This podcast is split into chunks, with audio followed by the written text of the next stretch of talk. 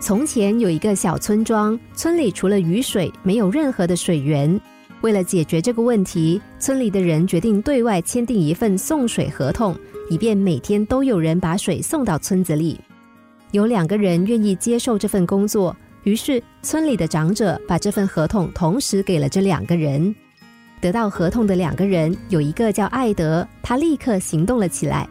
他每天奔波于一里外的湖泊和村庄之间。用他的两只桶从湖中打水运回村子，并把打来的水倒在由村民们修建的一个结实的大蓄水池里。每天早上，他都比其他村民起得早，以便当村民需要水的时候，蓄水池里面已经有足够的水供他们使用。由于起早摸黑的工作，艾德很快就开始赚钱了。尽管这是相当艰苦的工作，但他很高兴。因为他能够不断的赚钱，并且他对能够拥有两份专营合同中的一份感到满意。另一个获得合同的人叫比尔。令人奇怪的是，自从签订合同之后，比尔就消失了。几个月来，人们一直没有看到他，这点让艾德兴奋不已，因为没有人跟他竞争，他赚到了所有的水钱。那比尔到底干什么去了呢？他做了一份详细的商业计划书。并且凭借这份计划书找到了四个投资者，一起开了一家公司。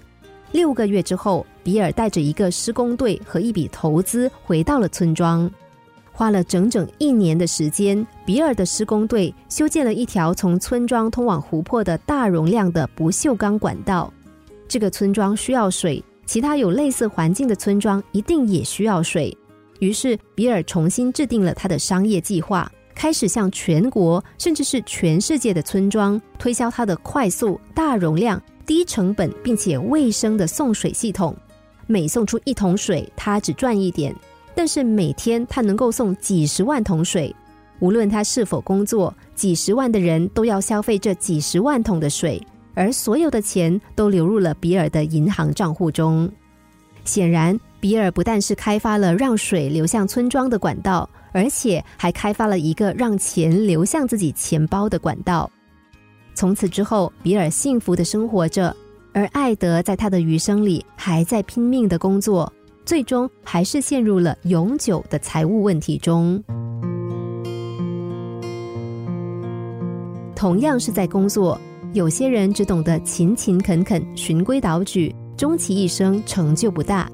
不过，有些人却在努力寻找一种最佳的方法，在有限的条件下发挥才智的作用，把工作做到最完美。无可否认，勤奋和韧性是解决问题的必要条件。但除此之外，我们还应当运用自己的智慧，做好选择。心灵小故事，星期一至五晚上九点四十分首播，十一点四十分重播。重温 Podcast，上网 U F M 一零零三 t S G。